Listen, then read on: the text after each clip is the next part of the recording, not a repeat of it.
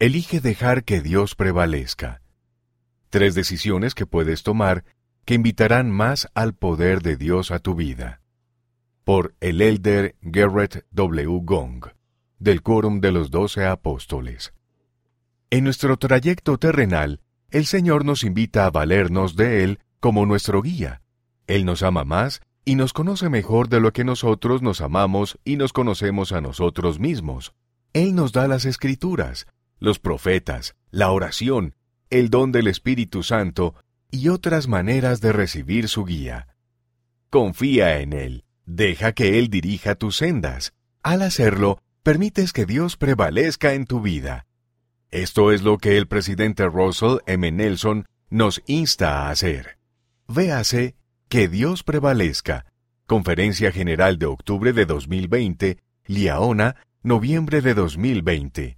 Páginas 92 a 95. Presento a continuación tres decisiones que pueden ayudarte a dejar que Dios prevalezca en tu vida. Primera, elige creer. Creer es una decisión. La fe incluye tu deseo y tu disposición a actuar.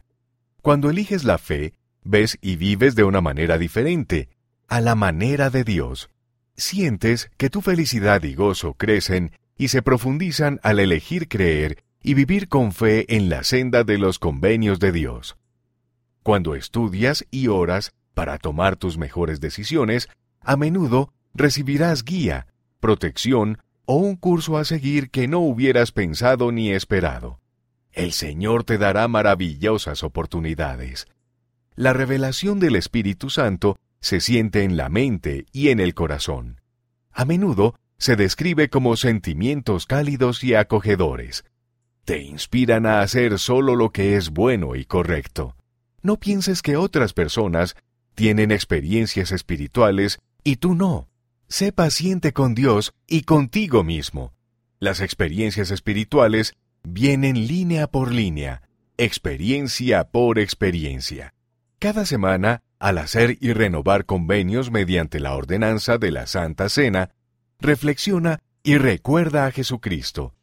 Recuerda con gratitud tus esfuerzos por servir a Dios y a quienes te rodean. Al ejercer fe y al esforzarte, te aseguro que tu deseo y decisión de creer te bendecirá toda tu vida a ti y a quienes amas. Al elegir creer, das un paso importante para dejar que Dios prevalezca en tu vida. Segunda, elige ser bueno. Nos sentimos contentos cuando tomamos buenas decisiones. A veces necesitas valor para apoyar a tus amigos. Otras veces tal vez necesites valor para hacerte un poco a un lado, no para juzgarlos o sentirte superior, sino para escoger lo correcto y hacer algo diferente. Recuerda, los verdaderos amigos no nos piden que veamos cosas, hagamos cosas, ni comamos, bebamos o usemos cosas que nos hagan daño a nosotros o a los demás. Los mejores amigos se ayudan mutuamente para llegar a ser lo mejor que pueden ser. Sé un amigo de verdad y encontrarás o desarrollarás amistades reales. Sé un amigo verdadero y digno de confianza que ayude a quienes le rodean a amar al Señor y a vivir su Evangelio restaurado.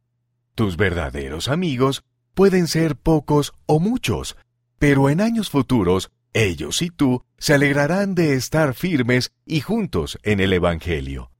¿Puedo compartir algo que aprendí sobre cómo elegir a los amigos? Fíjate en lo que les hace reír. Lo que nos hace reír dice mucho de nosotros.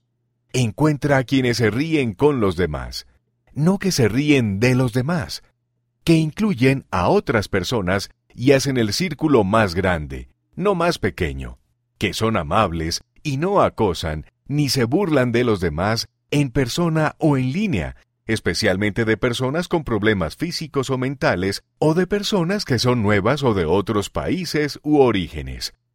Sé jovial, no frívolo. Jovial significa tener humor bueno y sano, en gran cantidad. Por el contrario, la frivolidad puede incluir el burlarse de cosas sagradas, usar malas palabras, o hacer cosas provocativas que atraen al mundo. Como enseña Doctrina y Convenios, sección 88, versículo 40, las cosas parecidas se atraen. Sé el amigo que deseas que los demás sean para ti. Busca amigos que te ayuden a llegar a ser lo que realmente deseas ser. La decisión de ser bueno y dejar que Dios prevalezca en tu vida abarca el cambiar y acercarse más a Dios, incluso cuando cometamos errores, lo cual todos hacemos. Si tienes sentimientos de culpa o indignidad, permite que te ayuden tu obispo, los líderes y otras personas que te aman. Permite que Dios y nuestra comunidad de santos te apoyen y te animen si afrontas desafíos o incertidumbres. Siempre, siempre Dios está a tu lado, está contigo Incluso si andas errante, Él llama, listo para recibirte de nuevo. Con Dios no existe el punto sin retorno. Dejamos que Dios prevalezca cuando elegimos ser buenos. Tercera, elige quedarte tranquilo.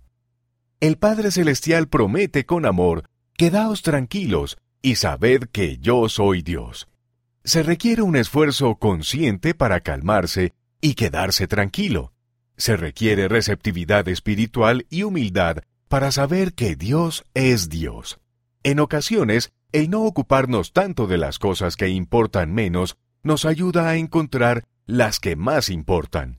Aprende a ver la mano de Dios en sus creaciones. Busca bondad y significado en las relaciones divinas, amabilidad, servicio, deleite, diversión sana.